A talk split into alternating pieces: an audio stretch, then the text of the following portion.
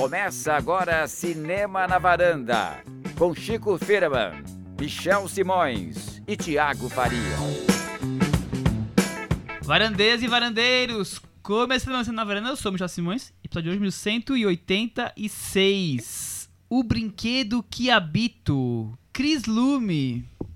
Pois é, O que nós vamos falar hoje? de muitas coisas. Muito bem, Tiago Faria. Olá, Michel. Vamos falar sobre filmes que dialogam entre eles, talvez?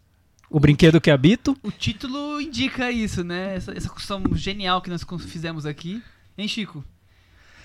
Eles dialogam mesmo, assim, de alguma maneira. São dois, acho que dois, dois filmes sobre a memória, sobre a história. Então, eu acho que tem um pouco a ver. Um pouco a ver. Então nós vamos É. falar hoje sobre o filme Dor e Glória do Pedro Almodóvar, que estreou algumas semanas, e Toy Story 4, a animação da Pixar, que está aí também dominando os cinemas.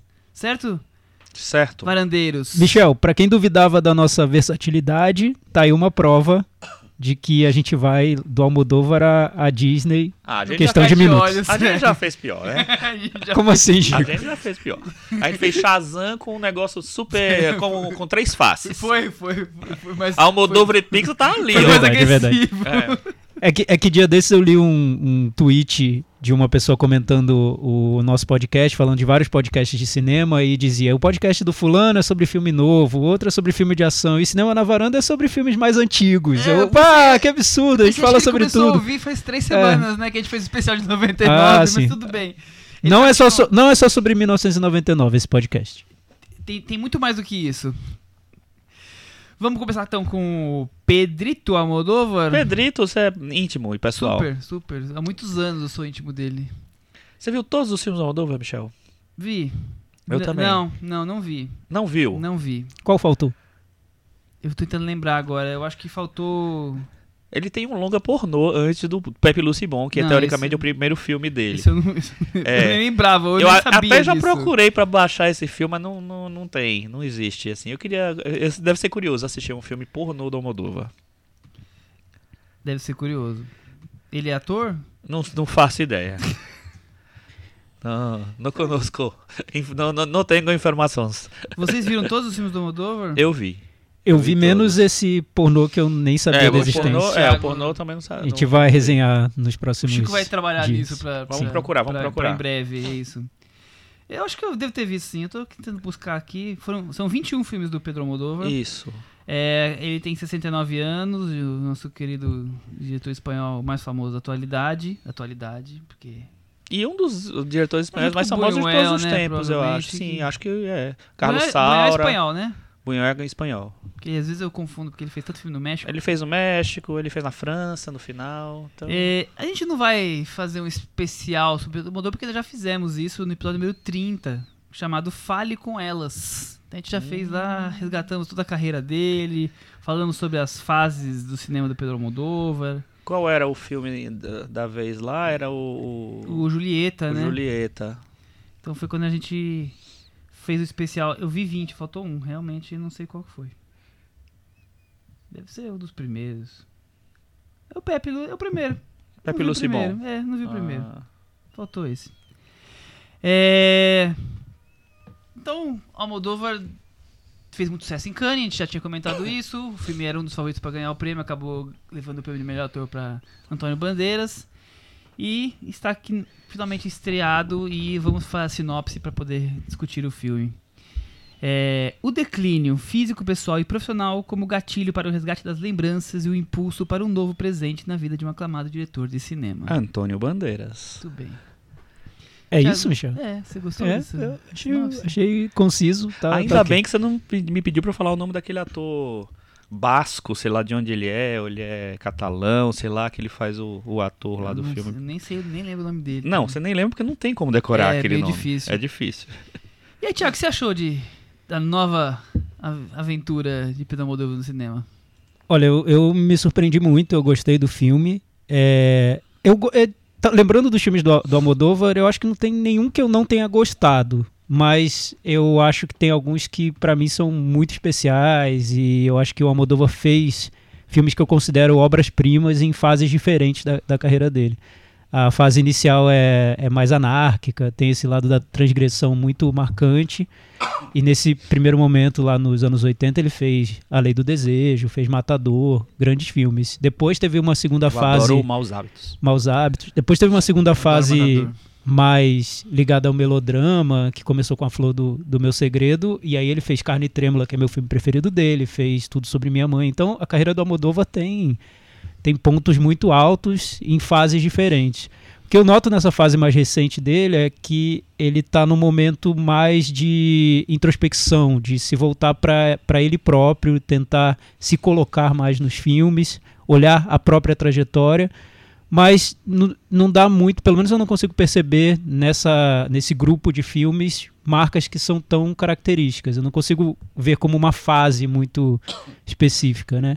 Mas o Dor e Glória, não dá pra saber se ele vai seguir fazendo filmes parecidos com esse, mas eu vi algo, um frescor muito diferente dos outros filmes dele, um, um tom muito mais espontâneo, pelo menos tentando simular algo mais espontâneo. Às vezes parece até que é um diário, é um- uma coletânea de memórias e, e isso pra mim é diferente do que eu esperava de um diretor que sempre me pareceu muito meticuloso no que ele fazia, muito detalhista mesmo. Eu gostei muito do filme. A gente vai falar mais sobre ele, mas enfim. Ô Chico, é, no Festival de Cannes, na imprensa, ele chegou a soltar a seguinte frase: Não é a minha autobiografia, mas sim é o filme que me representa mais intimamente. É isso? É um filme. É Pedro Almodóvar puro ali? No, no Eu achei, personagem eu também me central? surpreendi muito, como, como o Diego falou, me surpreendi muito, assim. É, e eu já esperava, pra, pra- a partir das reações muito positivas, né, no, em Cannes, já esperava que eu fosse gostar mais do que os outros filmes dele, os recentes, é, que em maior ou menor grau eu, eu gosto também de praticamente todos, assim, mas tem uns que eu gosto ok, acho, enfim... Depois da grande fase dele, o da última grande fase dele, que eu acho que é a, a fase do Carne Trêmula, que também é meu filme favorito, toca aqui, bate aqui. Tudo sobre minha mãe, fale com ela, que eu acho que ele tá num nível de direção que ele nunca tinha atingido na carreira dele, de, de detalhe, de domínio e tal. É, depois, os filmes vem que vem depois, alguns eu gosto, eu gosto até bastante, mas assim, é, a maioria eu acho muito flat.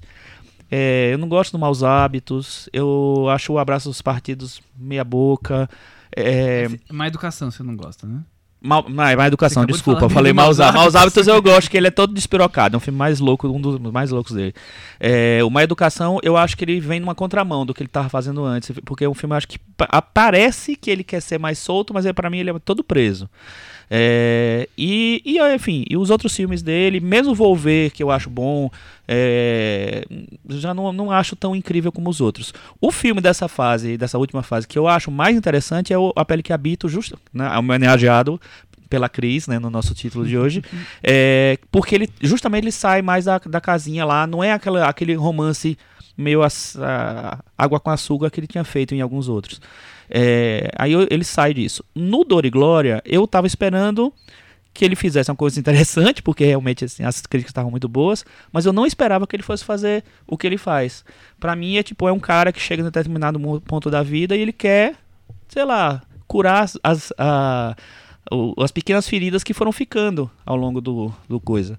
Então ele foi voltando pra várias coisas, né, um personagem que volta pra várias eh, situações da vida dele e até e aí e isso também foi uma coisa que me surpreendeu porque não é um, um filme de história, não, é, não tem uma grande história sendo contada ali. É um cara realmente cada a cada momento ele tá, re- tá encontrando um personagem, resolvendo alguma coisa do passado. É, eu achei muito bonito, apesar de eu ter tipo muito menos idade do que o Moldova, eu até me identifiquei com isso, de você chegar em determinado momento e, e ser um- uma pessoa mais madura e olhar pra trás assim, poxa, isso aqui lá- ali ficou aberto. Queria resolver aquilo. E eu acho que ele tenta fazer isso em vários aspectos. De- é, muitas coisas eu acharam que, era- que eram totalmente fiéis à, à biografia dele, mas nem todas. Hein? É, ele, ele, finge pra gente que, Ah. que é isso, né? É, eu já falei, principalmente no episódio 30, como, como a gente falou do, do Almodóvar, mas acho que talvez outras vezes a gente conversou, que eu achava a última fase dele, essa mais recente, um cineasta tentando se reencontrar. Eu também não gosto muito de Má Educação, que curiosamente foi o, filme é, pós a grande, grande momento da carreira dele, em que ele olhou pra dentro de si, né? Ele, muito do personagem principal de Má Educação tem um pouco de, de biográfico, também a gente não sabe quanto, nem precisa saber, mas a partir dali ele foi fazendo filmes diferentes e, e eu gostando mais ou menos, mas eu achei, eu acho sem dúvida é a parte menos cri- criativa, inventiva do cinema dele. E, mas eu, já tinha elogiado no Julieta que eu já tinha visto ali o- ele um pouco diferente, mas já se tem, talvez se reencontrando com um ritmo de cinema. E, e o Dor e Glória é um. Por mais que seja um filme aparentemente pequeno, ele acho ele um filme muito poderoso. por- exatamente por isso, por essa proximidade, essa intimidade que o, o Pedro Almodóvar tem com a história, porque tem muito dele ali. Ao mesmo tempo, é, é um personagem que tá constantemente fugindo dos momentos de glória. Você tá vendo um personagem que teve tanta glória, um cineasta consagrado, e você tá vendo só a, a fase de infância, a dor, a solidão, a doença, o se sentir sozinho, um vazio, quer dizer. E é, e é um filme que não é um filme melancólico o tempo todo, melodramático, digamos assim. Ele traz os seus pesos, mas ao mesmo tempo que tem isso, tem ah, os reencontros que trazem coisas boas. Então eu achei tão diferente, por mais que seja que narrativa relativamente clássica, mas assim, tão diferente é essa forma, essa- esse aspecto de trazer o, o cinema. E isso me, me trouxe um Almodóvar inusitado, assim. Eu achei isso muito positivo. O Chris, é, o, o Almodóvar, pelo que eu tava lendo ali, ele usou um apartamento parecido com o dele, inclusive com as As pinturas as que pinturas e os livros, na rua em que ele mora, em Madrid. É, as roupas foram iguais ao, ao vestiário dele. Não, ou- tem até fotos, né? Se você procurar, tem fotos do, do, do Bandeiras e dele vestido praticamente iguais, assim. O, o cabelo é até o, cabelo, cabelo da fase mais é- atual é. aqui do O Almodóvar. exame médico do personagem é o exame dele, ele passou realmente pela, pela doença. É uma autoficção. O quanto, quan- como é que é isso? É você, é você se filmar e, e colocar isso no cinema e transformar isso em algo interessante? O que, que é sua relação Eu com acho que é tipo filme? exatamente isso que ele faz. Ele, ele, ele, né, coloca a, a vida dele 100% ali e, e é um pouco, como se diz? É um pouco programa de fofoca ali, né? Porque você quer ficar. Depois você, você sai querendo tentar descobrir por que, que ele faz aquelas escolhas, o que aquelas escolhas têm de fato a ver com, com, com a vida dele, né? Por exemplo, quem é aquele ator que ele, que ele coloca no personagem um ator com quem ele trabalhou no começo da carreira, que ele não gostou da, da performance do, do ator no filme e que ele vai re- reencontrar o ator e dar uma segunda chance pro ator. Então, tem, tem aí algumas es- especulações aí de, na internet de várias Que pessoas. poderiam de, ser com quem um poderiam ele ser, trabalhou. Poderia ser mais de um ator, enfim, que ele colocou. E é uma, é uma coisa assim, aí ele decide que ele não quer falar nas entrevistas quem é. Poxa, difícil, né? É, O, cara faz um filme todo estruturado desse jeito, como, como não, não ficar curioso com esse tipo de, de, de ponto? Na hora que ele vai lá e escolhe o, o Bandeiras, que ele escolhe a, a Penélope Cruz para representar a mãe dele, são todas escolhas eh, fortes que, que, se, que se reencontram com a com a, com a filmografia dele, acho que não tem, não tem como não, não, não, não querer pensar essas coisas. Mas uma coisa assim que eu fiquei pensando, eu gostei bastante do filme, mas eu não sei se eu recomendaria o filme para algumas determinadas pessoas, porque eu acho que você tem um carinho pelo filme se você tiver um carinho pelo Almodóvar. Se você desconhecer completamente essa figura, a, a, a pessoa não, não sei se tem a mesma O significado. as mesmas cores, a mesma, o mesmo significado. Assim, eu acho que uma pessoa que não conhece ele vai entender que ele tá falando dele de alguma forma. Mas eu não sei se vai ter o mesmo. Assim, é- é, eu acho que é muito profundo porque você já saca que, que, que- ele, é ele falando dele. Mas, assim, você tem que conhecer um pouco da. da, da, da trajetória dele, saber que ele já falou um pouco dele mesmo no cinema e, e- e- e- e- a relação dele com as mulheres fortes, a relação dele com, com arte, com cor, com exagero, não sei.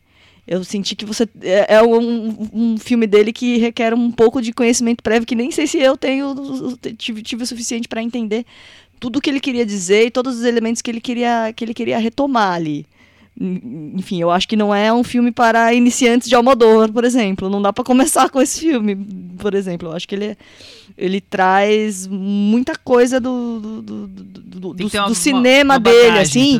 E aí, com, com uma bagagem, ele tem muito mais brilho. E aí, e aí ele, e aí ele se, se ressalta mesmo. Mas assim, tem cenas muito boas, muito corajosas. A cena que. A cena dele com o. Sbaraglia? Com o Sbralaga eu acho maravilhosa. Acho também. Acho É, maravilhosa. Acho irretocável, incrível, assim. Acho incrível, eu acho incrível essa coisa de voltar ao grande amor é, de uma maneira não convencional. Que essa- a- a- quando você vai contar a história de um grande de um reencontro né, com a- de uma pessoa que você teve uma, uma relação, um romance, um, amor, uma coisa. Geralmente vai para um, pra um lado tão clichê que ele evita completamente. Eu nem sei se aquilo foi exatamente igual, enfim, como é que foi aquela, aquela relação, mas é, eu acho que ele trata de uma maneira tão bonita, tão bonita. Isso foi o que mais me tocou no filme. Eu acho tudo muito sincero. É, isso que a Cris falou de, do filme não ser. Talvez não, não ser tão indicado para iniciantes, eu concordo, porque não é um filme que tem uma história que tá, você está contando uma grande história. A história da mãe que perdeu o filho e vai atrás da, da atriz que o filho era apaixonado e tarará.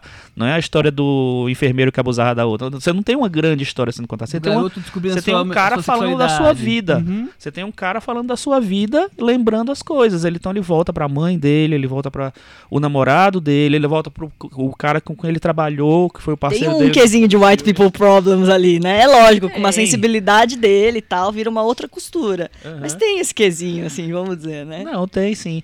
Mas é, eu acho isso muito. E, assim, eu acho que ele volta de uma maneira tão delicada em todas as em todas as escolhas dele nesse filme. Sabe, a relação com a mãe é super tranquila. É super tranquila, é ótimo, né?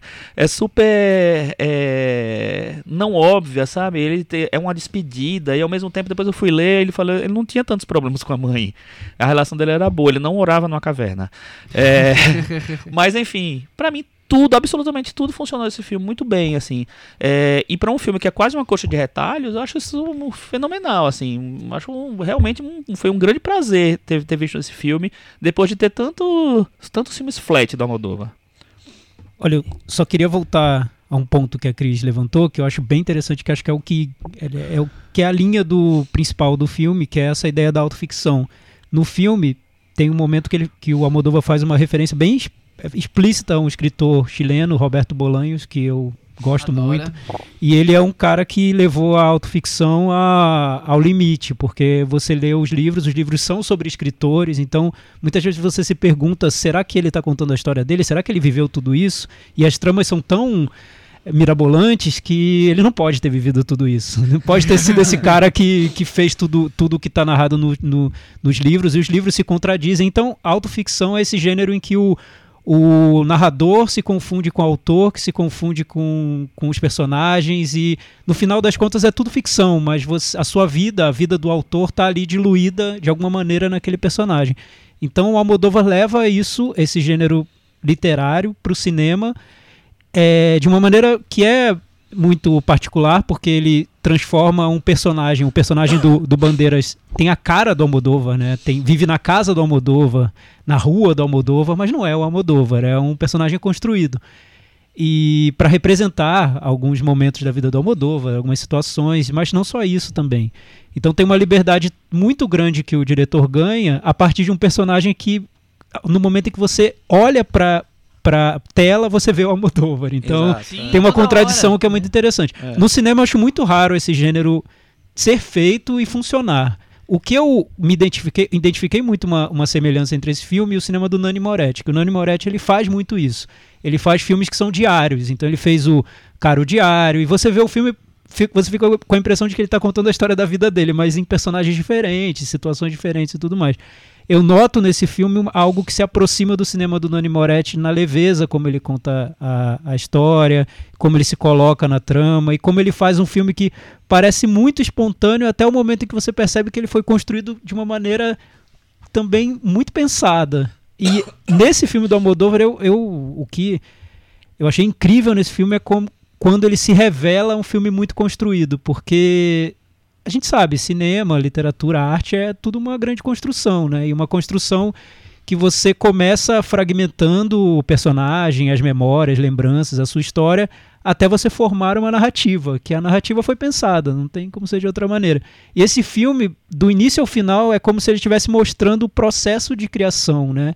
Porque você vê no início o- essa colcha de retalhos, esse filme que parece todo espontâneo, parece todo solto, com flashbacks que você não sabe exatamente de onde vem, até chegar no final e tudo se revelar totalmente interligado, totalmente coerente com o que ele quer contar. E Isso pra mim é, é incrível. É. Acho que só um diretor muito maduro poderia ter feito um filme que parece tão solto, tão leve, tão é, espontâneo. é isso, é isso. Porque É, a- essa realmente, a revelação final, vamos dizer assim, é, eu acho que é a sacada perfeita pra terminar esse filme, assim, porque embala realmente o negócio todo, embala a, a- toda, toda a história que tá sendo contada até ali. É, eu acho curioso, voltando nesse ponto que, que a Cris levantou, o Thiago falou agora, é, o quanto é fetiche do Almodóvar se colocar no filme e colocar tantos elementos da vida, da vida dele e ao mesmo tempo criar personagens e histórias que não são exatamente o que aconteceu na vida dele, quer dizer, Ele quer O quanto fazer é uma versão estilija- estilizada, quanto né? é Refazer a vaidade, o vida, quanto né? É humildade, eu acho, eu acho tão é, antagônico Mas é, eu os acho que é- sentimentos que isso me É um pouco do que o Chico falou. Será que, será que o, esse reencontro dele com esse amor do passado foi tão poético como, como tá no, no filme? Provavelmente de jeito Provavelmente nenhum. não, mas aí, lá, aí lá, na, a, a ficção faz com que ele possa reviver essa situação do jeito que ele reescreveu a história, do jeito que e- talvez ele gostaria que tivesse sido. É, e é isso, eu acho que assim, é a função dele enquanto artista, é, assim, ele tá criando, o negócio dele é criar. Então assim, beleza, vou vou pegar os elementos da minha vida, mas eu vou criar, eu tô criando, eu tô fazendo, né, a partir do momento que ele se né, se, se coloca é, como o cara que vai escrever aquela história e filmar aquela história, ele já saiu do, daquele personagem. Apesar de ele ser o personagem, ele também não é ao mesmo tempo. É, agora, uma coisa que ele não falou até agora, e a interpretação do Antônio Bandeiras? Era o próximo ponto que eu ia falar, que é o- é a coisa dele resgatar, inclusive, os personagens, né? Os, os atores, tá? Antônio Bandeiras, Cecília Roth, Penélope Cruz. O Antônio Bandeiras eu achei a melhor interpretação da carreira dele, assim. Eu achei surpreendente, até porque eu não- nunca achei ele um, um grande ator. Achava ele mais uma figura interessante pro cinema do que um grande ator, e eu achei ali ele. Talvez pela intimidade que ele tem com de tantos anos com o Almodóvar, né? É, foi mais fácil pra ele en- encarnar o, o amigo. Mas eu achei super contido, é, preciso, mas ao mesmo tempo solto. Eu gostei muito. Eu achei incrível a Às vezes atuação meio dele. cansado, É. né? Eu, eu achei uma atuação maravilhosa. E Eu ele não se esforça pra mostrar que tá atuando, né? Isso. A- Até chegar numa cena que é tão banal, mas que eu achei que ele faz de um jeito tão perfeito, que é uma cena que o personagem engasga. Quem assistir ao, ao filme vai, Aham. perceber, vai lembrar disso que eu tô falando.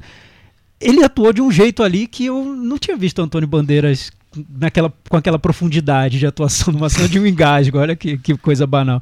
Aliás, é outro, outro ponto do filme que eu acho que só um diretor com a idade do Almodóvar, com a experiência do Almodóvar, poderia ter feito isso, que é um filme que mostra como o processo criativo nasce da banalidade, né, do cotidiano, do, do nada, né, de encontros que podem parecer bobos e que podem e, e que como tudo isso acaba formando uma, uma grande obra de arte e dando o, o material para que o artista crie, porque o, o que o que o filme revela, o grande, o grande para mim, o grande plot twist do filme, sem querer dar spoiler nem nada, é que é um filme que ao mesmo tempo ele mostra como uma obra está sendo construída e durante o filme você tem a obra que, que foi construída. Sim. Então, no, no- quando o filme se- tudo se, se junta, todos os elementos se juntam, você vê que tem as duas coisas lá dentro. Tem tanto o processo criativo quanto a obra que nasce desse processo. E o, o que o diretor parece, o que o Almodóvar parece estar querendo mostrar é que o processo criativo é, é caótico, é banal, é uma mistura de memórias, encontros, de tentativa de, de transmitir alguma ideia, de passar algum sentimento. É confuso, é complicado, mas o cinema faz com que aquilo Fique aquela se resolva de alguma maneira, né? Eu acho incrível, acho que é um filme que é, é- o, o único pra mim que seria o entre aspas problema do filme é que ele parece muito simples. Então, o impacto inicial não é o de um fale com ela, de um tudo sobre minha mãe, de provocar nas pessoas essa esse entusiasmo de tratar o filme como uma obra-prima, mas eu acho que com o tempo esse filme vai ser visto como um momento muito especial na, na trajetória do Almodóvar. É. Então, depois, que eu- depois de, um- de uns dias que eu vi o filme, é, eu, eu saí gostando demais do filme, eu fui fazer um ranking da carreira do, do Almodóvar E ele tá lá no top 5 pra mim. Porque eu acho um filme incrível, eu acho um nível de direção maravilhoso, de arquitetura, de roteiro, de tudo incrível, de detalhe. É, esse negócio que você falou da banalidade, eu acho que a grande, a grande força da, da interpretação do Bandeiras está nisso, porque é uma interpretação completamente off, assim, é, um- é- é de detalhe, é, é, sabe, de observação, de ele tá genial. Ele nunca teve genial na carreira dele. Ele nunca Não. teve nem maravilhoso, ele teve, tava- teve legal. É verdade. algumas vezes. É, ele já fez vários filmes da Moldova em que ele tá muito, muito legal, tipo Atami, Não, tipo Matador, Desejo. Além do Desejo, os primeiros lá. Porque assim, ele é parceiro da Moldova desde o início dos anos 80, então não tinha nenhuma pessoa pra fazer Fazer ele. Almodova melhor do que ele. E eu acho que ele, realmente, eu concordo totalmente com você. Melhor interpre- interpretação da carreira, ele nunca teve tão bem no, no- no cinema.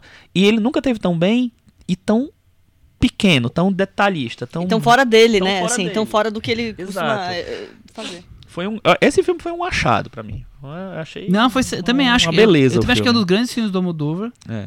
É, e, e inesperado. É, é, é Por tudo isso inesperado. que a gente falou, eu é acho que é inesperado. Michel, porque ele acaba abandonando o que a gente espera encontrar num filme do Almodóvar, né? Que é aquela exuberância. Que é...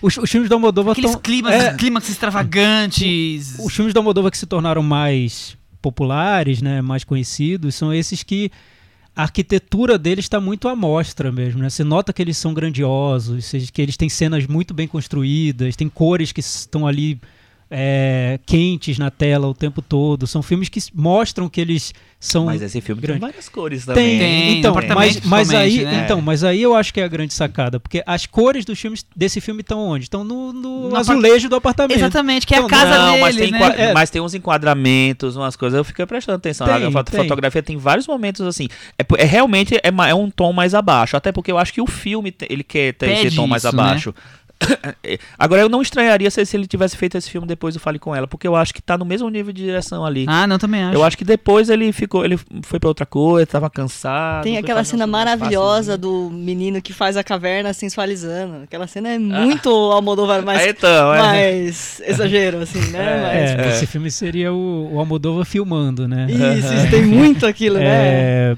pois é, mas, Não, mas, mas é legal que, que o filme consegue ter todos esses elementos sem fugir do, do tom que o filme se coloca, né?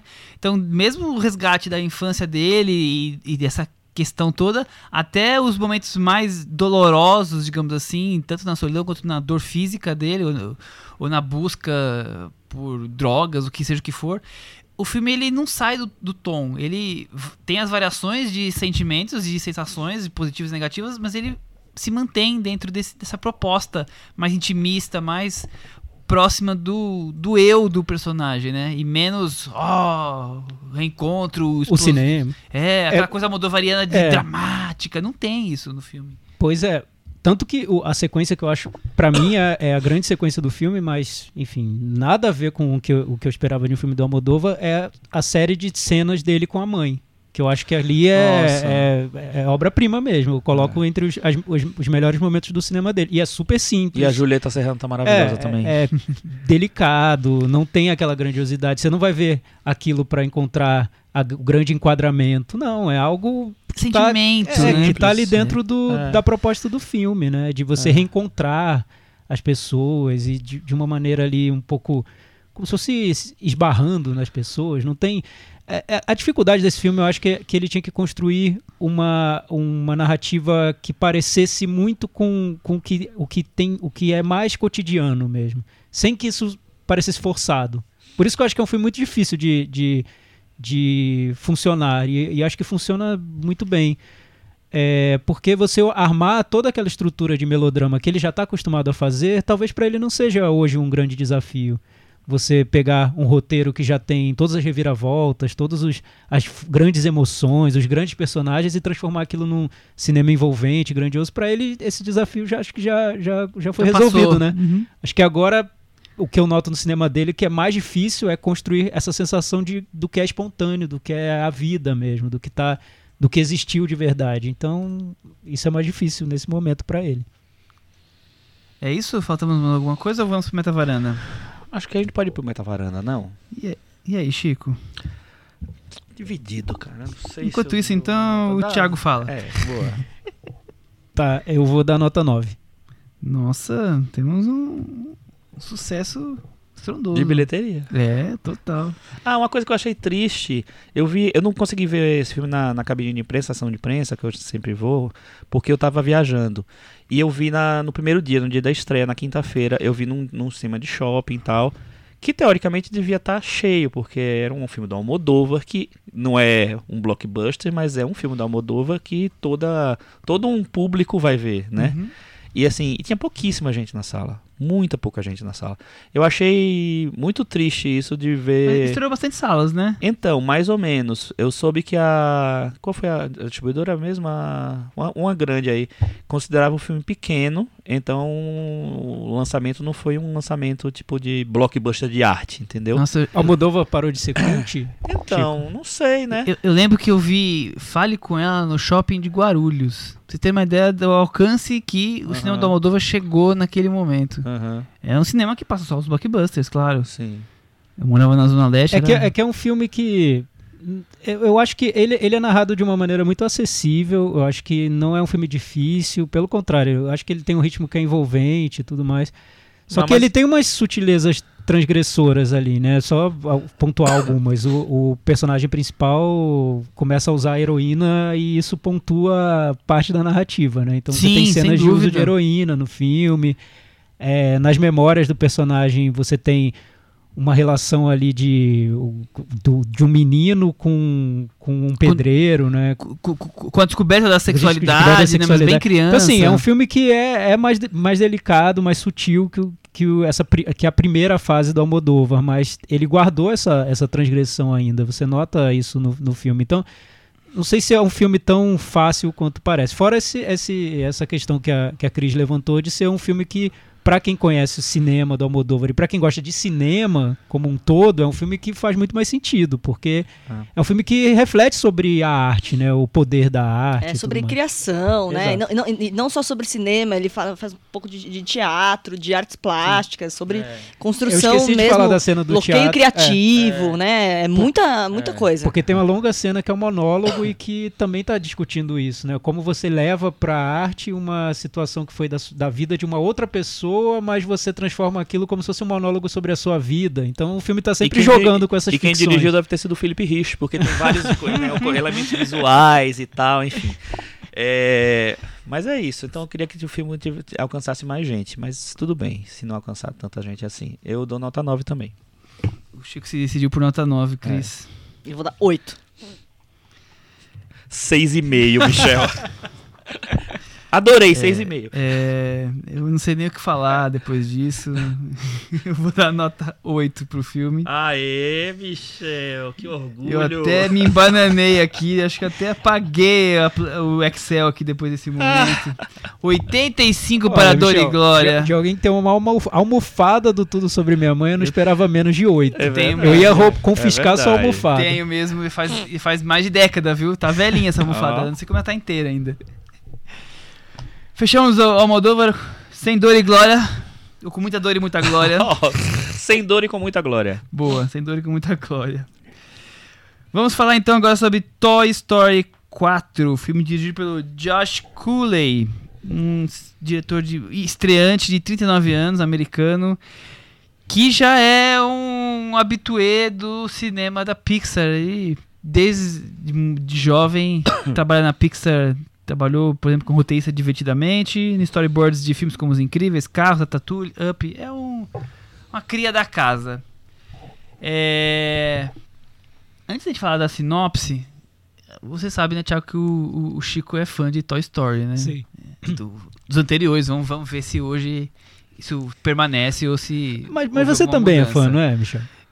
Não. Eu, gosto, lembro, eu, gosto. lembro. Olha só, vou buscar Mas, lá. é, Vou fazer, lá, vou fazer lá. o método, método Michel de testar a Ah, coerência das pessoas. Quero ver. Vamos ver. Eu lembro de uma lista de um top 10 que você fez do ano que saiu Toy Story 3. E que Oh. filme tava lá? Ah, Toy Story 3 eu acho incrível. Olha. É, não, sem dúvida.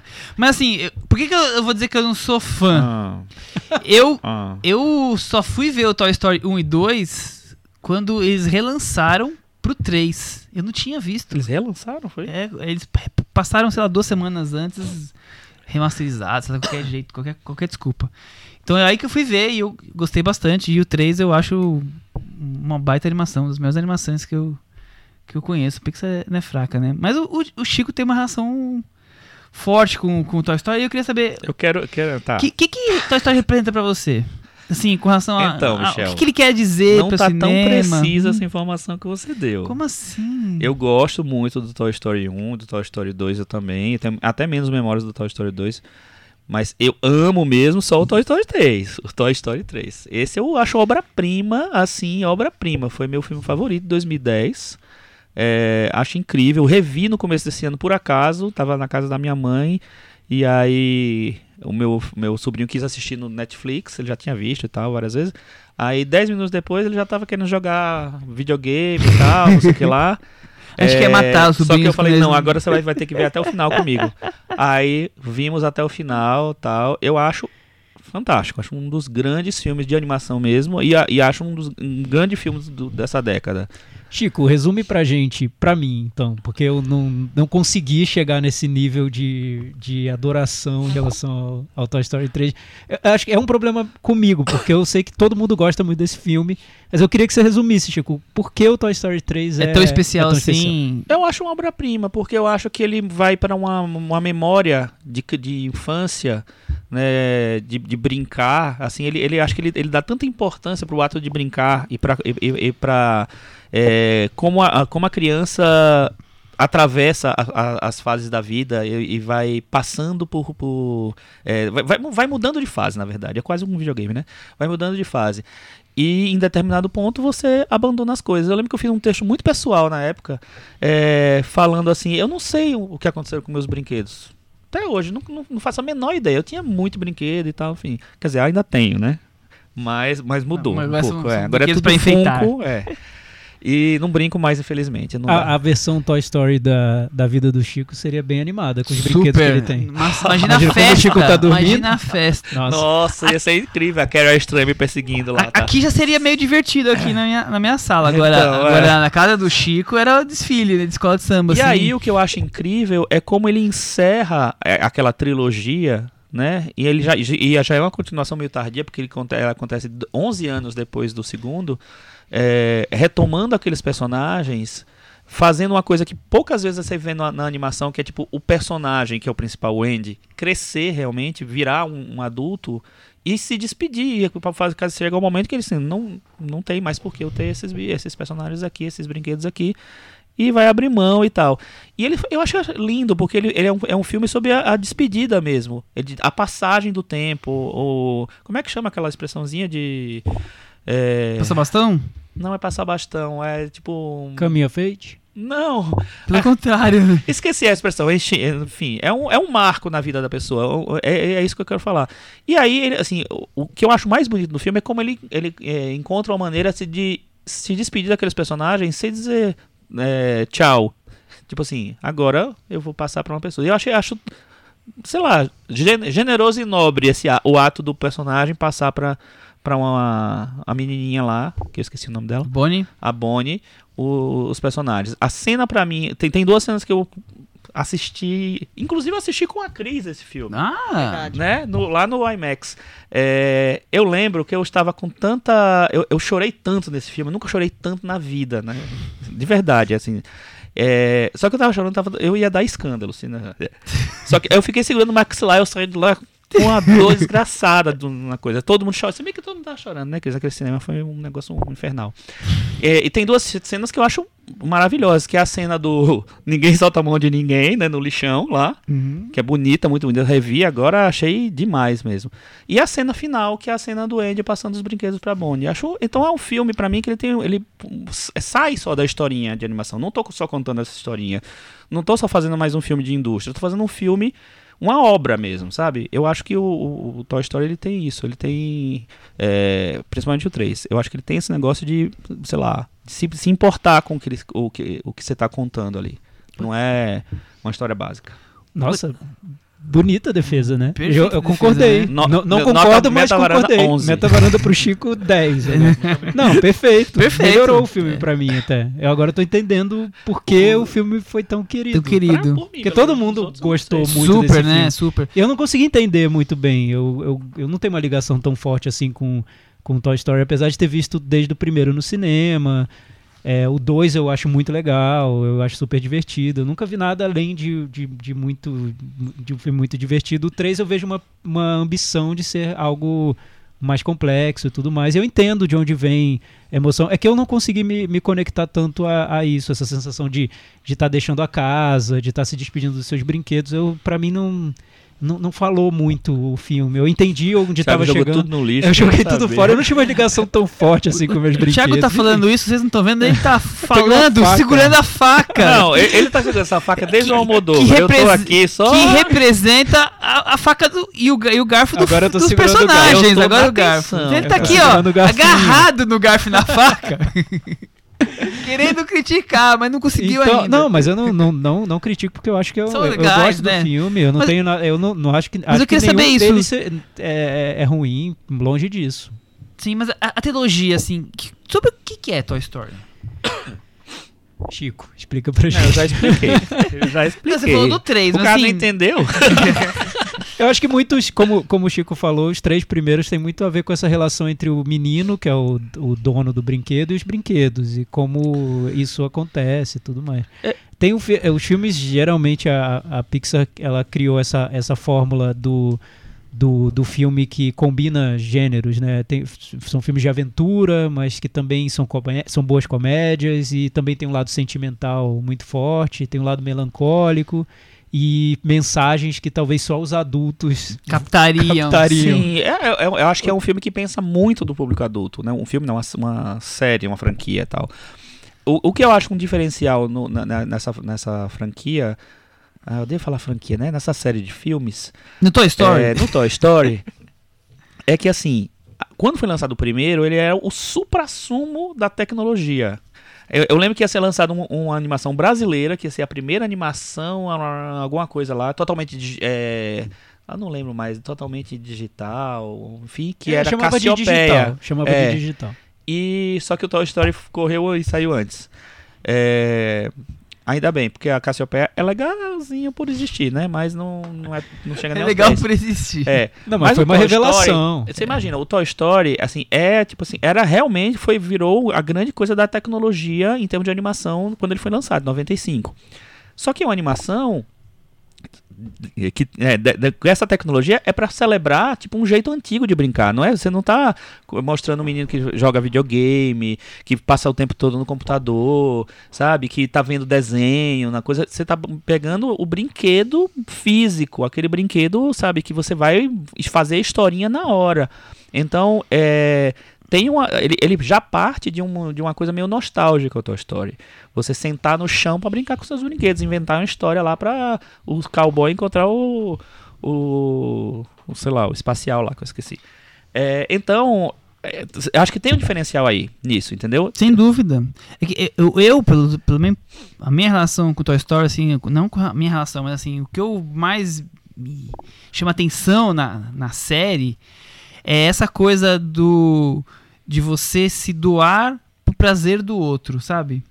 No caso, são os brinquedos que estão tão preocupados com a felicidade daquela criança que eles orbitam em torno daquela criança e fazem a sua existência, porque a partir do momento que eles são personagens que falam, que tudo mais, eh, eles ganham vida, então é como se eles tivessem sentimentos, né? Uhum. Então, pra nós, cadê a foto com o Thiago fazendo o garfinho aqui? Maravilhoso. Vamos fazer essa foto agora. Vai, vai, contando, Michel. Então, eu acho, eu acho, é, pra mim o Toy Story é, é isso, isso que me, que me, com relação à parte sentimental, além do humor, fica, são essa coisa de, de se doar, e como é bonito você doar e ver na felicidade do outro a sua própria felicidade. Muito maravilhoso, que só vocês quando ouvirem vão ter que ver essa foto para resguardar. Cris Lume, e você, qual é a sua relação com a trilogia, antes de falar do quarto filme de Toy Story? Eu também te- gosto mais do, do terceiro, né? Porque o, o, primeiro. viu comigo. É, eu, eu, eu, eu, Tá, eu é vou, isso. eu vou lembrar meio por alto, assim, porque eu vi todos, mas vi na época. O primeiro tinha muito essa coisa da, do, do, do brinquedo moderno que chegava, né? Que era o Buzz Lightyear em relação ao, ao cowboy. Rivalizava com o cowboy. Rivalizava tal. No segundo você tem novos personagens, né? Que é a cowgirl e tal. E aí acho que o terceiro vai para uma história mais eh, sentimental mesmo, né? Mais sensível. E acho isso até bem, bem ousado num, num, num filme infantil, assim, né? Um filme para criança. Esse, esse filme de agora também tem várias coisas que se eu fosse criança eu ia ficar bem traumatizada, esse, esse quadro aqui. Vamos falar sobre isso agora. Então, mas assim, é uma série, é uma série que eu, que eu gosto e... E, e, vendo o 4, né, como, como o Woody é, é pensado para refletir totalmente a, a, personalidade do herói americano cu, cuja voz, que, que é a voz dele, que é o Tom Hanks, no caso, né? É, é muito, né? É muito. Vamos pra sinopse pra poder falar de Tom Hanks e tudo mais. Eita. A nova saga dos brinquedos que tem vida própria, quando longe dos humanos, se passa com a nova dona de Woody, Buzz Lightyear e demais bonecos. Uma viagem em família e um novo brinquedo teimoso tornam tudo uma perigosa aventura para Woody, mas no meio do caminho ainda há um inesperado reencontro. Tom Hanks. É só as vozes, né? É, ô Chico. Conta. Tanta gente colocava Toy Story 3 como um final perfeito para a trilogia. Como você fazer uma continuação depois de um final perfeito? Então, e, e então, o que saiu disso? Você sabe que quando saiu a notícia do Toy Story 4, eu tô assim, medo, que né? Merda, né, mano? Como é que eles fazem? Eles fazem um filme, um filme perfeito para entregar, para dar um destino bonito pros personagens e tal, vão fazer um ao mesmo tempo, pensei assim, era meio inevitável eles, né, eles não iam deixar uma franquia para lá. Eles voltaram, demoraram nove anos para encontrar uma maneira de voltar. Acho que tem uns curtas no meio, mas voltaram. E aí, mas eu fui com um pé muito atrás. Aí, um pouquinho antes de eu assistir o filme novo, eu fui ler o texto que eu tinha escrito em 2010. E a última frase do texto era assim, que era, um, era justamente isso, era um filme, era, foi um filme perfeito para dar um destino bonito para os personagens, mas é, foi tão bonita a maneira que eles encontraram para contar essa história que eu não me importaria se tivesse outros capítulos. Eu escrevi isso, eu não lembrava mais. Aí. Olha você pedindo o 4. Aí eu pedi o 4, ou seja, né? Eles ouviram. Aí eu fui assistir o, o, é, o filme e comecei a ver e tal. E eu acho que eles encontraram um caminho decente para fazer um filme que é um caça-níqueis desgraçado, com certeza. Mas eu acho que eles contaram um filme porque assim, a, a Pixar tem uma, uma mesmo depois que a Disney assumiu a Pixar, ela manteve, eu acho que na maioria das vezes, uma certa dignidade na, na, na, na, feitura das histórias. Assim, as histórias não são histórias banais. Assim, eles conseguem fazer é, ter um tratamento diferente de roteiro, de, é, de personagem, de, sabe, não, não é só o visual. E aí eu acho que eles conseguiram encontrar um negócio que esse viés dos brinquedos perdidos, os brinquedos que foram abandonados, eu achei muito interessante explorar isso. É, e eu acho que o final do desse 4 também me, me tocou meu coraçãozinho. Hum. É. Não, não imaginava que eles fossem. Foi um golpe. Que eles né? fossem ser corajosos, que eles foram corajosos, né? Não, e olha que foi meio turbulento, né, esse, esse, Toy Story 4, porque eles começaram a fazer um roteiro, que era da Rashida Jones e do Will McCormack, e parece que jogaram fora 75%. Não chegaram ah, num acordo. E aí, aí refizeram o roteiro. E, Por isso que demorou nove anos. E, e, aí, e aí foi. Mas aí a gente estava falando a, a, questão das vozes. No caso, o Tom Hanks e, e, o, e o Tim Allen, que faz o Buzz Lightyear, eles são bem importantes, assim, na construção do personagem, da personalidade do personagem. Eu li uma entrevista do Tim Allen falando que ele improvisava muito na, na dublagem a ponto dos animadores terem que alterar a, a, animação ali do, do Buzz Lightyear para poder encaixar o, os cacos dele. E que no começo eles achavam genial, mas que no final do filme já começava. Pô, eu vou ter que refazer de novo e tal, que saco. Então já começava a se cansar. Tiago, e você, Toy Story 4? Então, me surpreendi muito. Porque eu não esperava nada do filme. Talvez por isso eu tenha me surpreendido, porque eu não tinha essa expectativa de. Essa cara de caça fazer era com... muito grande, né? É, mas eu não tinha essa expectativa de o que vão fazer com o filme que eu amo tanto. Não, uhum. eu. Assim, é normal você ter um continuação. Deboche. Não, eu, eu, eu entendo quem, quem, quem gosta do filme. Eu, eu, eu gosto dos anteriores. O, do- o Toy Story 2, aliás, eu gosto muito. Acho super, achei muito bom quando eu vi. É, o- e o 4, eu gostei da maneira como eles continuaram a trama, porque eu acredito que os filmes anteriores têm muito essa relação, eles falam muito sobre a relação entre o dono, entre a criança e o brinquedo. O Chico resumiu perfeitamente, melhor do que eu imaginava que eu poderia ter ouvido alguém resumir, porque eu acho que a- foi a melhor defesa que eu ouvi de Toy Story na vida. Foi agora aqui na minha frente, um momento especial aqui que eu, que eu tô E de vivendo. improviso, de improviso. É, de ainda. Porque é muito sobre essa relação da criança com o brinquedo, com o brincar, com o que o brinquedo representa pra você e ao mesmo tempo o brinquedo é uma metáfora para essa relação do, do, do cuidado, do carinho que você tem com, com aquela com o que é o sentido da sua vida e tudo mais.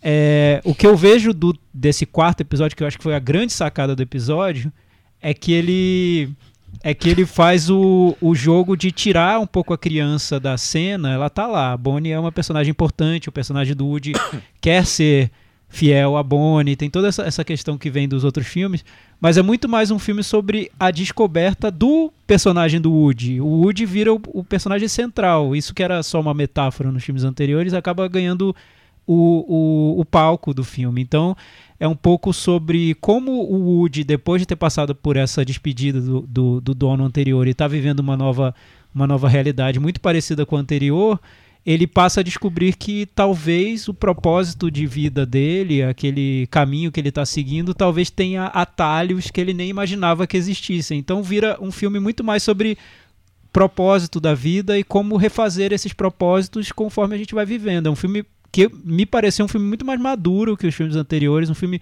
feito por uma equipe talvez muito mais velha e que já tenha vivido muito mais, um filme para um público que talvez tenha crescido depois dos filmes que se passaram, então um filme que tá para uma para um público da nossa idade, da minha idade, que já viveu situações de ter que se decidir por deixar de lado aquele caminho que parecia muito confortável, que parecia ser o propósito da vida e seguir outro caminho que se revelou também muito muito mais viável do que parecia. Eu acho que é um filme que dentro de toda essa estrutura de uma comédia, de aventura, ele guarda ali um, reflexões que para mim me falam muito mais alto do que o Toy Story 3.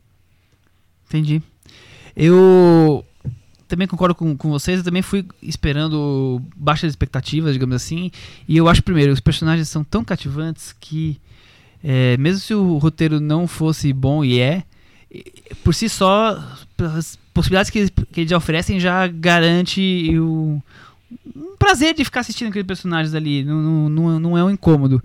Por outro lado, eu também, além do que o Thiago estava falando aí, dessa questão de você ver um propósito diferente do que você estava vendo e enxergar o futuro, acho que isso o filme vai construindo ao, ao longo dele, até, até o desfecho. Mas outra coisa curiosa que eu enxergo é a posição de você estar sendo deixado de lado, quer dizer, você, no caso, o Woody é um protagonista, digamos assim, da vida do, do outro da outra criança e, e agora ele foi protagonista que tá começando a se tornar um coadjuvante ou até um esquecido aquele jogador de futebol famoso que já tá no fim de carreira, não, não abandona a carreira e não tem mais espaço que acha que tinha que ter. E você. E tentando se encontrar, ser útil, ou então perceber a hora de, de levantar, de, de pendurar as chuteiras, né? Então, o, o quanto é dolorosa essa, essa fase de transição, de aceitação, de enxergar isso, né? E eu acho que o, o filme é muito maduro em, em- em expor isso. Claro que para chegar nisso tudo, ele, ele nos envolve, até porque é uma animação para crianças, com várias e várias sequências de aventura, comédia, que são interessantes. Mas é, é- é muito curioso isso, né? E também é, é interessante como ele começa fazendo um flashback de nove anos para depois resgatar o que resgatar um- o que aconteceu no terceiro filme para depois juntar com o final do 4, quer dizer, eles dão uma costurada ali, mas que não parece muito artificial, pelo menos eu achei, né? Eu achei Primeiro eu falei assim, nossa, pra que esse flashback, aqueles personagens que nem tá mais? Depois você vai compreendendo que eles precisavam dar um uma encaixada ali, né, na, na história como um todo. É, eu, eu li até uma crítica que, tava, que falava justamente do, de como o Toy Story 4 é, começa já diferente dos outros, porque ele não começa com o Andy, ou a Bonnie no caso, brincando com os, com os brinquedos dele. Ele começa com esse flashback, essa coisa toda lá, e por isso não era um bom filme.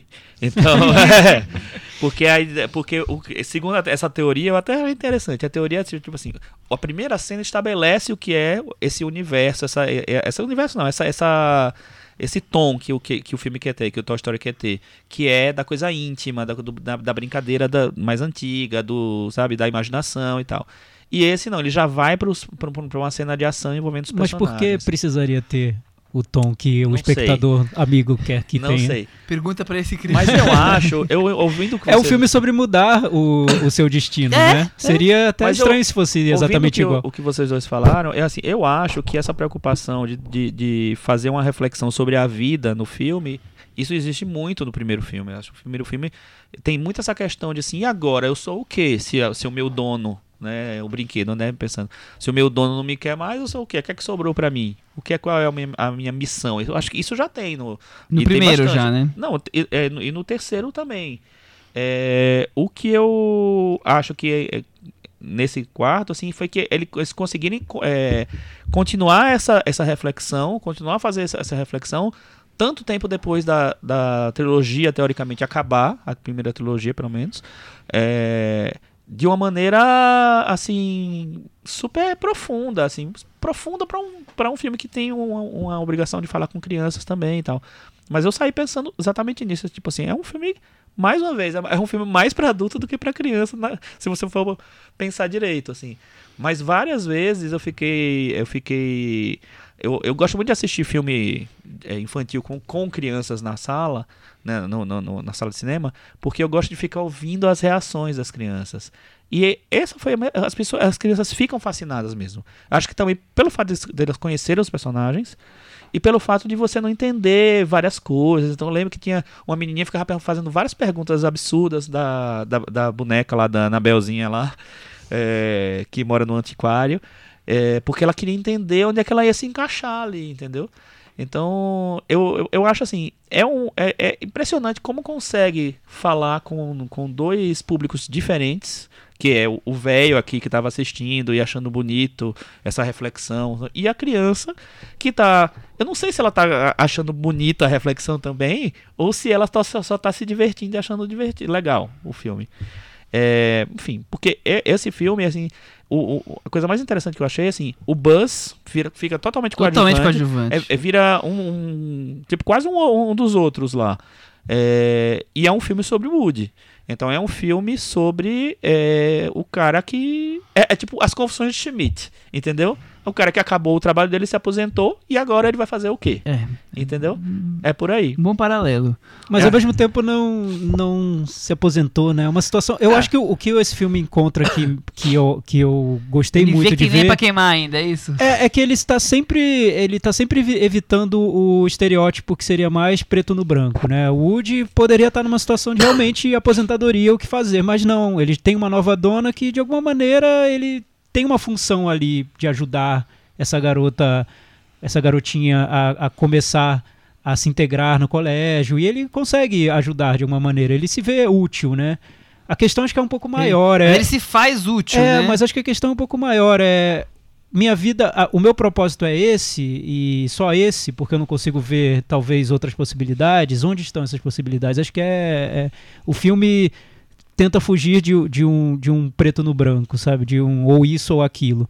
E tem isso acontece em vários personagens. Na personagem da, da bonequinha, da Gabi, né? Gabi, Gabi. que parece ser uma Uhum. vilã do filme, ela vai de vilã a vítima num- em algumas cenas e é totalmente crível, pelo menos pra mim foi incrível entender Totalmente. a posição em que ela tá, qual é o drama daquela personagem. No momento ela quer praticamente abrir o personagem do Woody pra tirar a caixa de, de música dele, que é horrível, é uma vilã, né?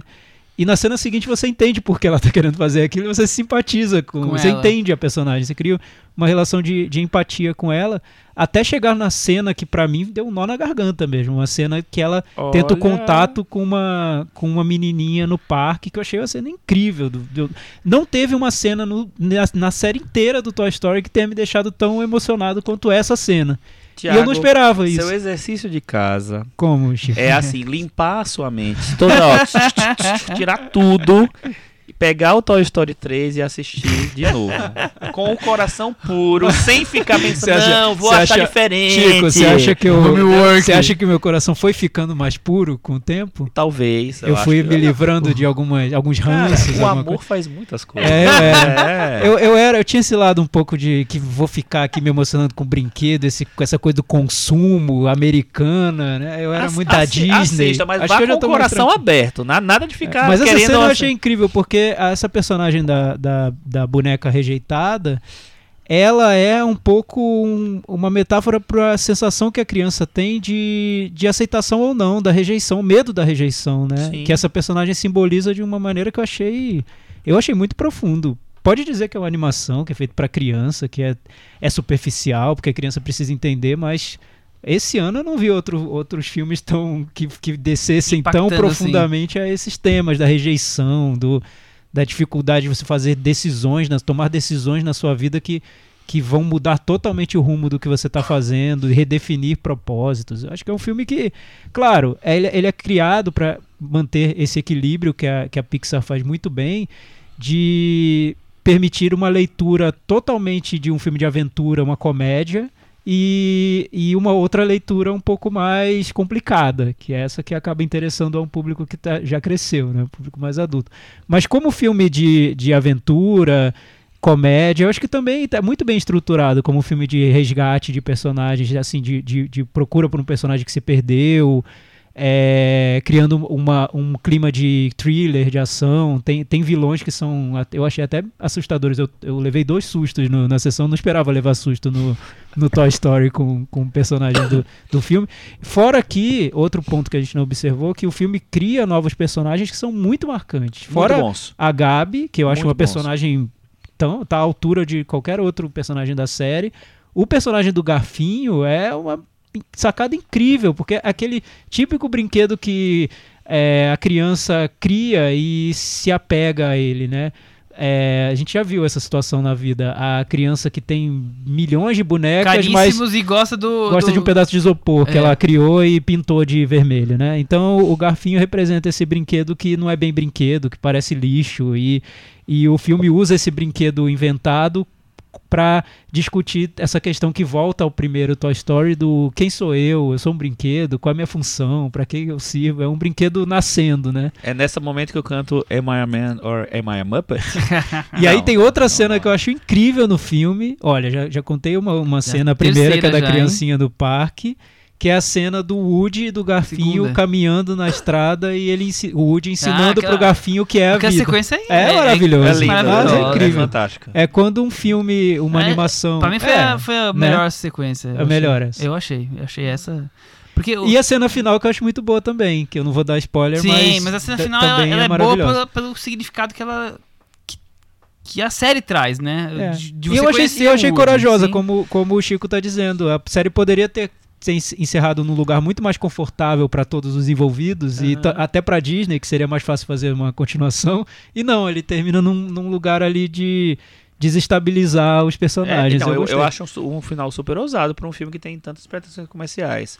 Tipo assim, o que é que vai acontecer num eventual Toy Story 5 que eu acho que vai ter? Entendeu? Então eu acho que é bem interessante mesmo. É, vai Ao ser bom tempo- ver a crise de meia-idade do Woody, É, né? Depois de saber. seguir esse novo caminho, o que resta, né? Então. A gente vai viver junto com ele e Daqui a alguns aí anos a gente vai a gente vai descobrir. Cris, é um filme de terror também? Ah, é. Deu medinho? Assim como o Thiago, eu também tomei uns sustos ali que eu não tava esperando. Eu falei, gente, mas como assim? Não pode essas coisas em filme, em filme de criança.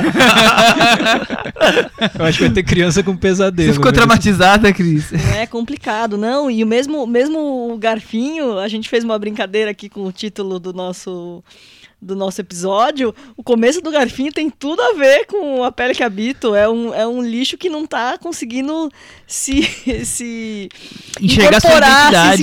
se enxergar como brinquedo. Então. Ele quer voltar pro lixo a todo custo. né? Exatamente. Deixa então, quentinho. Exato. Lixo- O Woody tem que fazer toda uma, uma né, E tem uma cena que é quase um su- suicídio, né? Tem o suicídio no Aquela, filme. aquela sequência dele se jogando no lixo é maravilhosa. É maravilhosa. Sensacional. Não, realmente, assim, é um filme que me surpreendeu muito pela, pela o cuidado com, com a história e com, sabe, reaproveitar os personagens. A, a, a releitura da Beth, cara, é muito boa. É excelente, assim. E eu acho demais. A Beth é a, né, a ex- ex-namorada do Woody. Ex-namorada É. do Woody. E eu gosto muito também do personagem do, do Coelhinho e do, e do. Ah, o Coelhinho? E do Pintinho lá. O Coelhinho é o Jordan Peele fazendo a voz. Ah, é o Jordan Peele, É? ah, que legal. Muito bom esse Eu personagem acho também. demais a- a- a- aqueles personagens novos. Eu, eu achei, achei, achei bem, bem surpreendente, assim. Vamos partir para a metavaranda? Sim. E aí, Thiago Faria? Não, você já começou no outro, né? Aí você começa. Então eu começo. começa, vai. Eu vou dar nota 7. E você, Chico? Olha. Ah, Michel tá, tá generoso. O que aconteceu? Eu Depois da saída nota- 1999, É, voltou rejuvenescido. Vol- Voltei jovem. Eu darei nota 7,5. Eu vou dar nota 8. E você, então? 7,5 também. Com isso, o Excel até quebrou, porque... Né, Não, mas o Excel. O tá- Excel não tá entendendo nada. mal. não tá. Ele vai reconfigurar Ele porque tá vendo um ele, que é impossível. ele já virou uma inteligência artificial, ele não tá entendendo deu nada. Ele vai refazer as 150, é notas. Ele tá refazendo as notas. Na verdade, o Michel deu 5, o Chico deu 6, eu dei 6,5, a Cris deu 7. É isso. 7,5, 7,5. 7,5. Com essas notas, Toy Story 4 ficou com 75 no Metavaranda. Isso aí, merecia acho que- mais, mas tudo Acho bem. que os, os brinquedos todos estão convidados para o grande finale. Vamos partir para aquele momento do puxadinho da varanda? Deixa eu só falar um negócio do Toy Story. Deixo. Toy Story foi a terceira maior bilheteria nos Estados Unidos uh, do, do ano, né, de estreia. É, só perdeu para Avengers e Capitã Marvel. E agora, atualmente, ele está na quarta posição nos Estados Unidos de- do ano. E os três é, anteriores a ele são três filmes da Disney. Ou seja, os quatro primeiros filmes do ano são quatro filmes da Disney: Vingadores, Capitã Marvel, Aladdin e Toy Story 4. Mas também eles compraram todo mundo, né? Então, lembrando que esse Só não ano. compraram o cinema da varanda Não, ainda. já, já é. Mas A gente já se pouco. considera É, da Disney. Lembrando que esse ano teremos ainda o Rei Leão, teremos uma continuação do Malévola e teremos um novo Star Wars. Ou seja, eu acho, eu acho de verdade que o projeto da Disney para esse ano era fazer todos os 10 primeiros lugares da bilheteria, 10 filmes da Disney. Tá próximo, né? Cara, com certeza o Star Wars e o Rei Leão vão estar lá. Então eles vão ter no mínimo 6.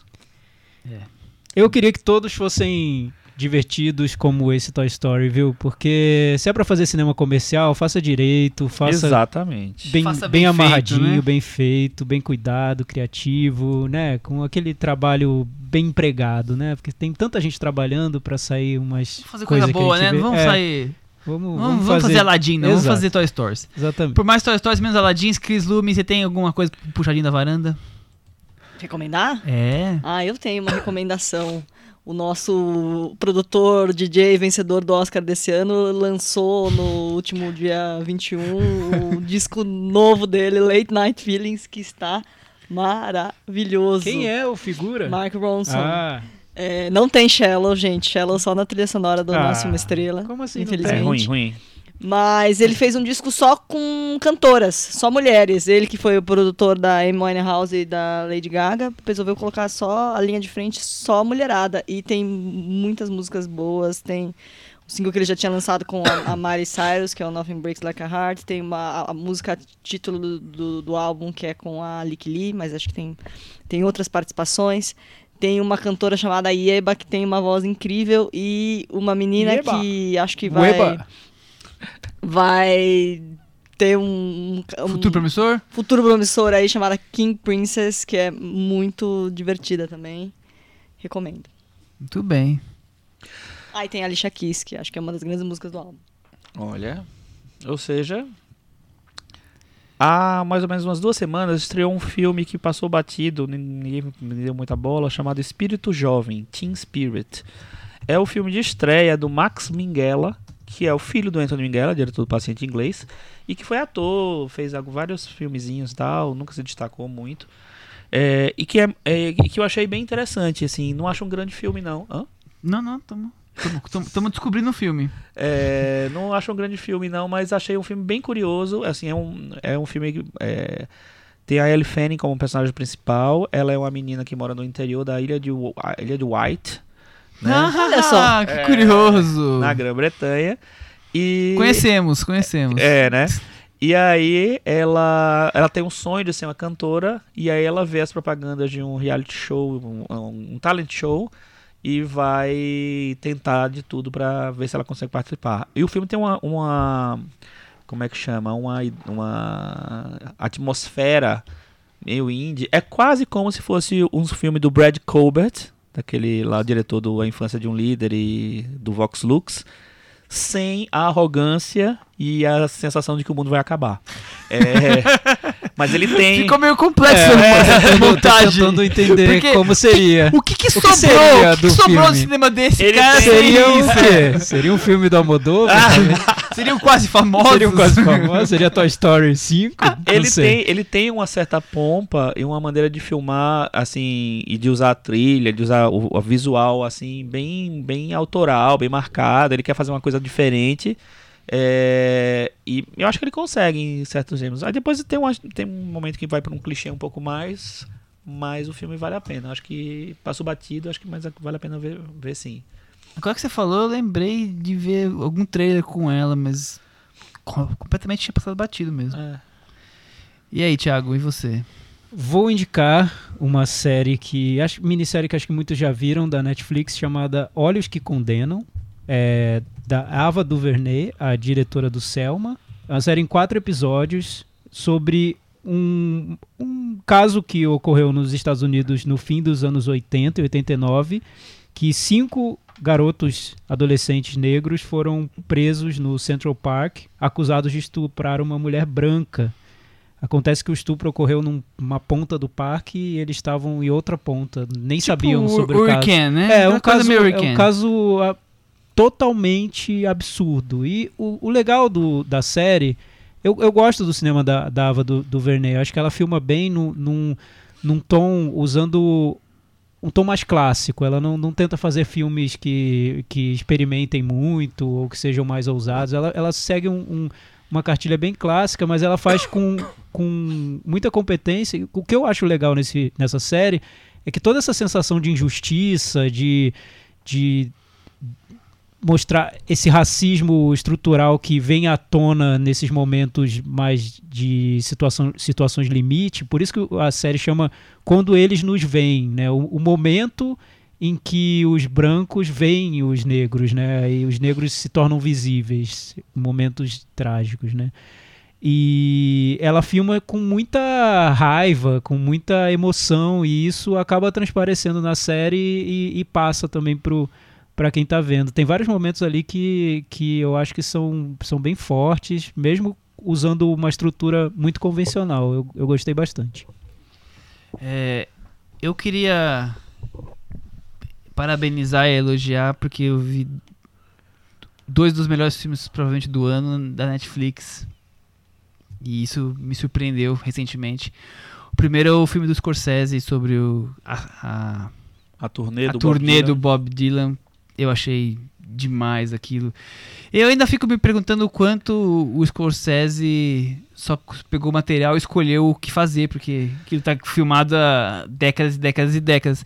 Mas é, eu achei assim um- uma viagem, uma forma de nos colocar dentro daquele espírito daquela turnê tão autêntica.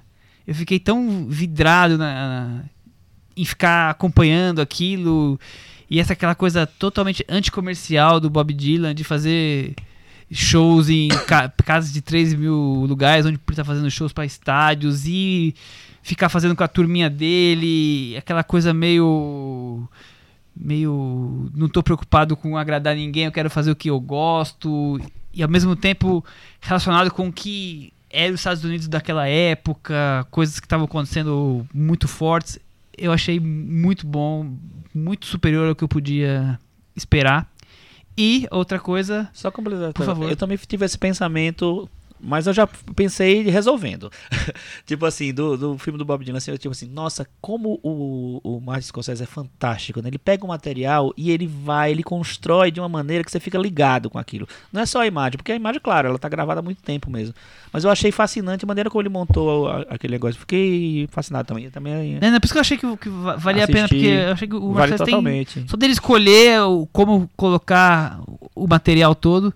Você, você assistiu, Thiago? Vi, vi sim.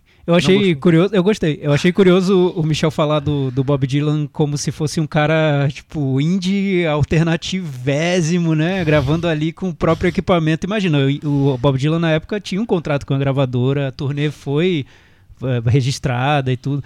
Eh, o que eu acho curioso é como mostra Mas as mudanças no mundo baby, pop. né? É, parece, mas é porque era, era possível isso na época, né? E eu acho muito legal esse filme ter sido feito esse ano e estar sendo lançado esse ano, porque essa turnê do Bob Dylan aconteceu acho que, acho que em 74 ou 75, por aí, 75. 75, né? Então, é exatamente o mesmo período que é retratado em trechos do Bohemian Rhapsody e do Rocketman. Só que no Bohemian Rhapsody e Rocketman são artistas que têm um lado muito mais comercial. Então, o filme do Scorsese está mostrando que sim, naquele momento, naquela época, naquele mesmo mundo pop, existia o Bob Dylan, existia toda aquela turma do- de, de artistas ligados ao Bob Dylan, com outro estilo de, de, de entretenimento, com outro formato de show, de performance, outra maneira de apresentar as músicas. Então ele Outra maneira de ver a vida. É, esse filme forma, um, juntando com esses outros dois, ele torna esse universo mais complexo. Então, enquanto o Queen quer mostrar que eles eram os principais daquela época, tá aí um contraponto interessante, né? Eu acho muito mais interessante o que o Bob Dylan fazia. Mas... E a outra coisa é. O curta chamado Anima, dirigido por Paul Thomas Anderson Ah, com vá. Tom York. Quem diria, né, Chico? Né? Eu não Jura? sei porque vocês estão surpresos. Eu achei aquilo sensacional. Nós falamos de Magnolia semana passada, tem essa conexão com o episódio anterior. Porque é um é um clipe musical de 15 minutos de duração, mas que ele ele constrói uma um mundo de imagens e som e humor ali que eu, eu falei, eu quero duas horas, eu quero 15 minutos, deixa rolar esse Tony York fazendo essas caretas aí, esses, esses movimentos no trem, e essa música tocando, isso tá demais. É uma das melhores coisas que eu, que eu vi esse ano. Olha, eu acho que quando o Michel abre a Netflix, vem uma abinha que é Filmes pra você, Michel, que é fã de Paul Thomas Anderson. Aí vem, todo- vem toda uma galeria Foi de... você que me avisou que tinha entrado, eu não tinha nem certeza. visto ainda. Tenho certeza Você que é que assim. me avisou. Cara, então, eu gosto do Paul Thomas Anderson, eu gosto muito do Tom York, eu gostei do filme, mas eu não, não me Nossa, deslumbrei desse jeito, não. E, e pra quem gostou do filme, eu sugiro o clipe do Radiohead, o Daydreaming, que é dirigido pelo Paul Thomas Anderson, com o Tom York fazendo caretas e que eu acho superior, acho muito bom. toda, toda a trajetória do Radiohead tá dentro desse clipe. E Até os fãs fizeram, tentaram identificar as mensagens ali ocultas. É super, super interessante, veja esse clipe. Só pra- Divertido. Só pra terminar, acho que é terminando mesmo, né? É, a academia em- em- é, convidou esse, hoje 842 pessoas para integrar o time. É, nem, não, não sabemos se todos vão aceitar, mas enfim, geralmente as pessoas aceitam, né? E temos. Aí tem Lady Gaga, o Mark Ronson, que a Cris já, a Cris já Né? recomendou. Tá lá. é, a Adele também foi indicada. é, e temos alguns brasileiros. Eu não, eu não li a lista completa, mas assim, os produtores Luiz e Luiz Carlos Barreto, que já tem 70 anos de cinema, foram finalmente indicados lá. A Laís Bodansky, né, tá também foi indicado para o branch dos diretores. E a Jordana Berg, que é, era parceira dos filmes do Eduardo Coutinho, então tem várias pessoas. E eles, é, nessa, nessa coisa de expandir e tentar deixar a academia mais diversa, eles é, ma- chamaram exatamente 50% de mulheres dessa vez. Então. Então eles um- mantiveram igual.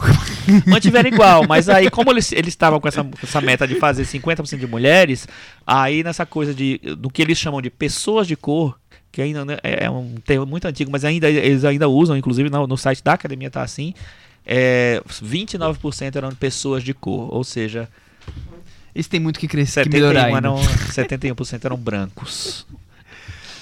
É isso. Temos aquele momento, Thiago, Cantinho do ouvinte. com o Thiago Faria. Então, Cantinho do Ouvinte, vocês sabem como funciona. Deixem comentários no nosso blog cinemanavaranda.com. Olha, o episódio de hoje tem, tem muito assunto pra comentar. Comentem Almodova, Toy Story. Aposto que vocês viram já esses filmes. Pelo menos o, o Toy Story é possível que muita gente tenha Acho visto. O os Almodova, dois, é, é que o Almodova também. eu acho que não foi exibido em vários lugares do Ah, Brasil, não, com certeza, né? é, com certeza. Então é. muita gente vai ter que esperar pra ver tudo, mas Chegava a- acho que. Toy Story muita gente viu. Então deixe seu, seu comentário, diga se vocês concordam ou discordam da gente.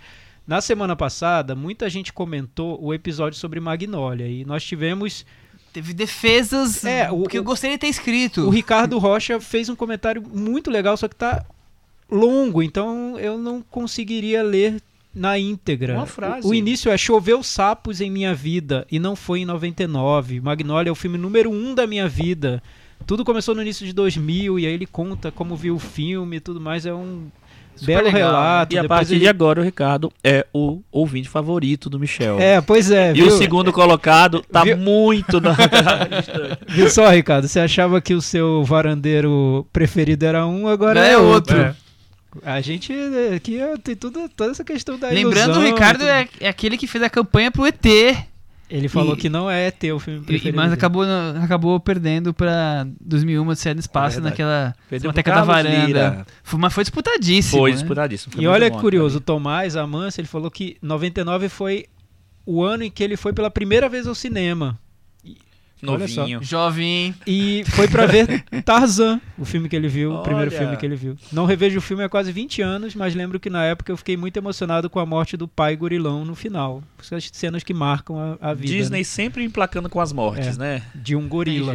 Já, É. já rolando um racismo aí subentendido. Que horror. Os outros filmes que vocês mencionaram, fui vendo aos poucos desde então. A única coisa que eu poderia dizer que faltou no episódio foi uma menção honrosa ao Família Soprano, também estreou em 1999 e marcou de diferentes maneiras, não só a televisão, mas por tabela o cinema. Eu concordo, viu? Foi super marcante pra É, televisão. porque a gente não pensou A gente não pensou da- tanto do, em TV. cinema. É, a, a gente falou tanta coisa, né? Eu vou Mas falar pra vocês que eu não vi Família Soprano, então eu, eu- não ia ser capaz vi- de colocar. eu- mas eu sei que eu- ele é eu vi, importante. Eu não sou um cara eu de séries, mas bem a So- Soprano é uma das minhas séries favoritas. Eu também. É. E marcou, né? Assim, goste ou não, a influência foi enorme. É. O que eu queria levantar aqui no, no cantinho do ouvinte foi uma discussão que rolou ali nesse período em que a gente a gente Fez um especial e não falando, teve... foi pra 1999 e lá Ficamos ficamos, habitando. sobre o episódio do, do Rocketman. Muita gente ficou um pouco frustrada com a maneira É. como a gente recebeu o filme, que a gente parecia um pouco um pouco triste, talvez, um pouco decepcionado, um pouco frustrado. Eu achei A curioso. gente deixou. as- Muitos dizem que a gente deixou nosso coração ali na porta do- da varanda e entrou pra gravar. A gente faz um podcast sobre crítica de cinema, né? E Mas, não sobre mas por que que ser- torcida mas, de mas o personagens, que, que é isso, né? Michel? O que, que é a sei. crítica de cinema? A A gente deixa o coração fora da varanda pra falar A sobre gente Quem filme? faz- assistir esse episódio vai entender que Nádia não deixou. A gente, inclusive, entregou de, de, sabe, de, de Bandeja bandeja pra pro dois filmes. pro filmes que mereceram, não, né? Mas eu quero saber mais sobre isso. Você acha que falta, o que, falta mais sentimento nas nossas análises? Não, não acho. Eu não- bom, mas quem sou eu pra Falando achar, né? momento dor e glória aqui. É, né? Exatamente, no momento dor e glória. Eu acho que as pessoas se envolvem Não, muitas vezes com heroína na filmes. mesa. A heroína é depois do, do episódio. que horror. Fala, fala, Michel. Eu já nem sei mais o que ia falar. Você ia falar Não, fala, Michel. Você tava desenvolvendo um raciocínio. nem, eu não tenho nenhum, nenhum osso lírico no meu corpo. Não, você tava desenvolvendo raciocínio. Não, não fuja. Não, dele. eu acho que muitas vezes as pessoas se, se ligam aos filmes e deixam de lado alguns pontos importantes com relação a cinema. Mas E a- a gente, a gente a- tá aqui pra, pra isso. A gente busca isso. A gente não que quer, a gente quer dono- tirar a pessoa do. Não, a gente não é o dono da verdade, pelo menos eu não sou, mas eu vejo coisas que não me agradam. O Chico vê algumas, o Thiago, a Cris, e somos quatro pessoas que vimos muitas coisas que não nos agradaram em Rocketman. Sorry. Chico, tem algo a dizer sobre isso? Não é meu tipo de filme, necessariamente, né? Eu tenho outros. Ó, dois, dois tipos de filme eu falei sobre eles hoje, que eu gosto, né? Mas enfim, é. Gente, não foi, não, não bateu tanto assim. Eu sei que muita gente amou o filme, muita gente amou o Bohemian Rhapsody, mas não, não sei, não é um. Eu. Eu a- a- enxergo a intenção. A, a gente- falou, obviamente, sobre o filme. Eu enxergo coisas interessantes ali no filme, mas no geral acho um filme Fraco. okzinho. É, é, que, é que eu acho que pra quem. Eu tava refletindo um pouco sobre isso. Acho que pra quem gosta dos filmes e, e sai do cinema super empolgado e quer ouvir alguém falando sobre o filme, geralmente um É. comentário um pouco mais frio É. bate como. Como um, Isso acontece um, um bloco de gelo na cabeça, né? Isso, acontece comigo muito também. comigo. As pessoas chegam, e aí, o que, é que você achou do filme e tal? Você diz, ah, eu não gostei tanto. ah." Não, e Então- Aí já, como... já te apaga do Facebook, Então- né? ah, então- não quero mais ler o Chico. Então eu não entendo nada de cinema. Ah, É. putz, não, gente. Aí Não, começa o aquela coisa da auto- autoflagelação. É, então um. não é isso, né? Não é que você não É. entende nada de cinema. Nem é que eu entendo, mas a- a- as- os filmes tocam a gente pessoalmente, enfim, né? E acho que É. tocam de maneiras diferentes, viu? Mas Porque. falar um negócio, ah, então. Cris quer falar, Não, eu acho que aqui. filmes como o Bohemian Rhapsody e, e o Rocketman, por causa da música e tal, tem Sim. né, momentos mais épicos, assim, eles tendem a envolver mais também, É, né? não, eu sei. concordo também. E o, o Bohemian comigo aconteceu alguns momentos. Eu ficava, nossa, que demais esse momento, assim. Mas aí depois eu voltava pro filme e assim, não era aquele filme que eu, que eu achava que seria um filme tão bom assim. Ah, eu, eu quero ver mais biografias como Não Estou Lá ou o do Scorsese que ele falou sobre Bob Dylan, de musicais, do que mais Bohemian Rhapsody. dois filmes do Bob Dylan, dois filmes do Martin Scorsese. Exatamente. Não, dois filmes não. Um O outro é Dois do do Todd Bob Dylan. Haynes. Mas o. E- Do, do que, do que Rocketman. É, e e, o No e Direction Home, né, Eu- que é o de Eu quero 2005. coisas diferentes. Eu não quero simplesmente atores conta- é, en- as- ensinando coisinhas básicas. Pra mim, aquilo já é uma coisa que eu já vi muitas vezes no cinema. Mas, e mas, eu acho que, novo. mas eu acho que ocorre algo entre cinéfilos, pessoas que veem muitos filmes, que é tentar racionalizar a experiência, né? É viver a experiência e depois tentar colocar numa tabela mental do, do que se é melhor ou pior que outra coisa, se faltou ou não faltou, se seguiu uma fórmula ou não seguiu, e que pra um público que, que quer ir ao, ir ao cinema só se divertir, se emocionar, talvez isso não tenha importância alguma, né? É, então a pessoa não saiu do cinema comparando o Rocketman com o filme do Bob Dylan. E talvez a pessoa deteste Bob Dylan. Ela vai ver no, na Netflix vai dormir na primeira música, né? É, eu Não sei, eu acho que. eu acho que além disso, tem realmente a experiência pessoal. Tipo assim, Sim. Ah, é, às vezes você vai mais aberto, às vezes você, você vê coisas lá que você se identifica, você, enfim. Às vezes tem uma música do Elton John que você gosta que você já É. comprou o De filme. uma maneira de e uma às vezes você maneira o filme geral, bom mesmo. E é. tá certo? De uma maneira geral, eu acho uma- um modelo de biografia, apesar de que eu acho que, o- que ele, ele tenta criar no Rocketman, mas eu acho muito cansado. Um, um- um modelo de biografia. Faltou só o selinho Globo Filmes lá. Global Filmes, né? caso. E, e eu, fiz, eu fiz a brincadeira aqui que, a gente- que não tem nenhum osso lírico. É, é, a, a Ju do Mamilos brincou, foi claro, brincou com a gente que a gente não tem osso lírico porque ela gostou do filme. Outras pessoas falaram que queriam enforcar a gente.